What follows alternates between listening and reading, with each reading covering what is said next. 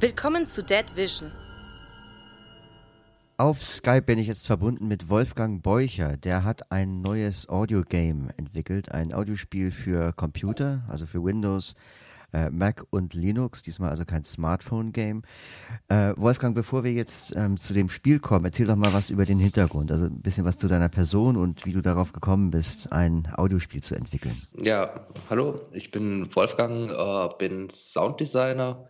Also ich habe in Graz äh, den Master in Sounddesign gemacht und da gibt es eben eine ähm, Projektarbeit, die man über drei Semester lang macht und die man eventuell auch zur Masterarbeit dann machen kann. Und äh, da wollte ich eben gern was mit Videospielen machen. Und mein Betreuer hatte da eben die Idee, dass ich ein Audiogame machen könnte, da ich dann äh, das alles selber stemmen könnte. Also, dass ich keine Grafiker bräuchte. Und da ich mich auch ein bisschen mit Programmieren auskenne, ja, ähm, deswegen äh, habe ich mich da ein bisschen reingearbeitet, habe halt ein paar Spiele angespielt und fand das Thema sehr interessant habe da beschlossen, ja, das würde ich gern machen. Ja, und warum ausgerechnet für äh, Computer und nicht für Smartphone? Und daran anschließend die Frage, ist das besonders schwer, dann dieses so ein Spiel auch für verschiedene Plattformen, also Mac und äh, Linux mit auszurollen? An Smartphone hatte ich, ich weiß gar nicht, irgendwie bin ich gleich darauf gekommen, dass ich es für PC machen will, weil ich äh, dafür auch schon mal bisschen mich ausprobiert hatte und mit äh, Entwicklung für Smartphones jetzt noch gar keine ähm, Erfahrung hatte. Ähm, ja, und ich bin halt auch eigentlich von früher her eher ein PC-Spieler. Deswegen kam das so äh, direkt, dass ich das machen will. Und ähm, ja, Windows, Mac und Linux war eigentlich jetzt mit Unity gar kein Problem. Da habe ich das einfach nur in den Einstellungen umstellen müssen, dass ich es jetzt entweder für Mac oder für Windows ähm, rausspeichern will. Und dann hat er alles automatisch gemacht. Bei Smartphone wäre es jetzt natürlich nochmal was anderes, wenn man dann die ganze Eingabesteuerung und sowas noch beachten müsste und da auch wahrscheinlich besser programmieren müsste, damit es nicht so hardware-hungrig ist, dass es auch auf einem Smartphone läuft und nicht nur auf dem Computer. Das Spiel wird ja über die Cursor-Tasten gesteuert, jedenfalls die Fortbewegung des, äh, des Charakters. Ähm, ist das etwas, das du bei anderen Audiospielen schon so äh, erlebt und dir abgeguckt hast? Oder ist das eigentlich äh, selbstverständlich, wenn man ein Computerspiel programmiert, dass man dann äh, sofort darauf kommt, es so zu machen? Ich glaube, es war auch in ein paar anderen äh, Spielen so. Das ist schon ein bisschen länger her. Also es sind jetzt mittlerweile zwei Jahre her, als ich angefangen habe, das Ganze zu konzipieren. Ähm, ich habe mir halt überlegt, äh, dass man die Cursor-Tasten einerseits, dass man das irgendwie kennt dass man, dass das Layout oft auf Tastaturen eben hervorgehoben ist, sodass man schneller findet. Ähm, und deswegen habe ich halt auch äh, für die beiden anderen Interaktionstasten F und J genommen, weil da ja die beiden äh, Hobel drauf sind für die Zehn-Fingerschreibweise. Und ich dachte, naja, ähm, die, ähm, das ist die einfachste Möglichkeit, äh, wie man ähm, die Tasten schnell findet. Also ich habe dann auch äh, zwei Interviews mit äh, Studentinnen, Studentinnen geführt und da ein bisschen geredet. Ja. Dann kommen wir mal zu dem Spiel selbst. Das ist ja ein Horrorspiel, Dead Vision heißt es. Ähm, da sind, das besticht ja für mich äh, zum einen durch fantastische Sounds, also wenn man mit guten Kopfhörern spielt, dann ist das schon frappierend und auch erschreckend teilweise.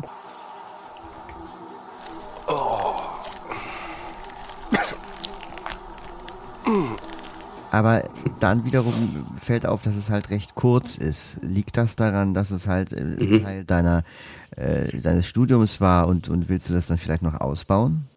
Äh, ja, also ich hatte am Anfang viel mehr geplant, also ganz viele Kapitel, verschiedene Gegnertypen äh, und alles Mögliche. Bin dann aber doch schnell drauf gekommen, da ich wirklich ähm, außer den Sprechern, ähm, die ich mit ins Boot holen konnte, dass ich sonst halt wirklich alles allein gemacht habe und auch kein so super erfahrener Programmierer war damals, dass es doch sehr viel Arbeit war. Also ich habe da echt viel ähm, Schweiß reingesteckt, dass es irgendwie äh, jetzt auf die, sagen wir mal, 15 bis 30 Minuten, je nachdem, wie erfahren man ist, dass es da drauf rauskommt. Also es, das darf man irgendwie nicht unterschätzen, wie viel Arbeit es dann doch ist. Ähm, ja, ausbauen könnte ich mir schon vorstellen, wobei äh, es halt schwierig ist, ähm, ja, halt als Hobby nebenher das zu machen, das ist halt doch wirklich sehr zeitintensiv. Ja gut, aber das dahin ging meine Frage. Also als Hobby wäre das natürlich dann nicht zu machen, aber eventuell als äh, als Game Designer. Also ist das das, wo du hin willst oder ähm, was was hast du denn vor, wenn das wenn das Studium abgeschlossen ist? Ähm, also ich habe jetzt gerade das Studium abgeschlossen und ähm, also ja der Wunsch wäre schon, als Game Sound Designer zu arbeiten, also äh, in einer Game Games Firma eben die Soundeffekte zu machen und zu implementieren. Äh, ist jetzt aber hier in Österreich, Deutschland bisschen schwierig, da es relativ wenige Plätze gibt und äh, doch mehr Sounddesigner als man denkt. Und deswegen schaue ich halt gerade, ähm, dass ich im Bereich ja eben Games, Film, Werbung, dass ich da ähm, Unterkunft finde und dass ich da ähm, mich eben selbstständig mache und mit Projekten versorgt bin, wo dann auch Geld reinkommt. Ja, mich interessiert jetzt nochmal zu, zu Dead Vision, also zu diesem Sounddesign speziell, äh, wie, wie man da vorgeht. Also äh, wenn da zum Beispiel diese Szene ist, wo man in diesem Flur steht, auf der einen Seite hört man diese Fliegen, diese fürchterlichen Fliegen. Und äh, dann gibt's ja eine Tür, hinter der man so jemanden ganz fürchterlich äh, husten und stöhnen hört. Ähm, wie, wie wird da, wie wird das gemacht? Also nimmst du dann die Person auf und verfälschst das dann mit Digital Audio Software oder äh, nimmst du tatsächlich jemanden auf, der hinter der Tür sitzt? Also wie, wie, wie, wie ging das vor sich? Also im Sounddesign oder im Audiobereich generell oft meistens so sagen, dass man, dass man es ähm, möglichst natürlich und klar aufnimmt, weil äh, verändern kann man es im Endeffekt immer noch. Also ich habe es dann ähm, klar aufgenommen und dann eben durch Effekte das Ganze abgedumpft, sodass wie wenn man hinter der Tür ist, klingt. Ähm, ja, also es ist sehr viel äh, Nachbearbeitung, also es sind kaum Geräusche also es sind eigentlich gar keine Geräusche, die ich einfach aufgenommen habe, geschnitten habe und eingepackt habe ins Spiel, sondern äh, es war eigentlich immer irgendwie ein bisschen äh, die Höhen oder die Tiefen verändern, irgendwelche Spezialeffekte drauf. Ist eigentlich immer, vor allem wenn es dann an sowas kommt wie, weiß ich, die Zombie-Geräusche, da sind dann doch ganz viele Effekte drauf, bis es dann irgendwie halbwegs so klingt, wie man sich das vorstellt. Äh, hast du denn schon äh, Feedback bekommen zu Dead Vision, also von deinen, äh, von deinem Professor oder auch von, von einfach Leuten, die das schon gespielt haben? Mhm, äh, ja, also bis jetzt, so das Feedback, was ich bekommen habe, war, dass es ihnen gut gefallen ist, hat, aber zu kurz ist. Ähm, vor allem von äh, Leuten aus dem Freundeskreis habe ich damals auch, als ich die erste Feedback-Runde gestartet habe äh, mit der Beta, dass es zu kompliziert ist. Ähm, also, dass sie sich nicht zurechtfinden. Da hatte ich die Steuerung aber auch noch ein bisschen anders.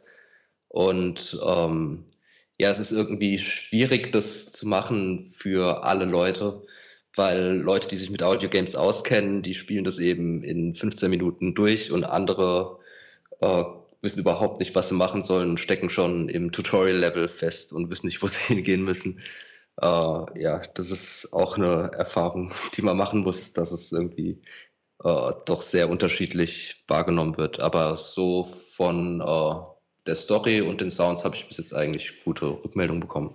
Kannst du dir vorstellen, also du hast ja gesagt, du würdest ganz gerne, wenn es möglich ist, in, als, als Sounddesigner in der Games-Branche arbeiten. Kannst du dir denn vorstellen, auch zukünftig nochmal ein richtiges Audiogame zu entwickeln? Mhm, ja, natürlich. Also es hat mir auch sehr viel Spaß gemacht. Ähm, es ist ja auch dadurch, dass es eben, äh, dass ich wirklich komplett auf äh, Grafik verzichtet hat. Das machen ja auch nicht alle Audiogames.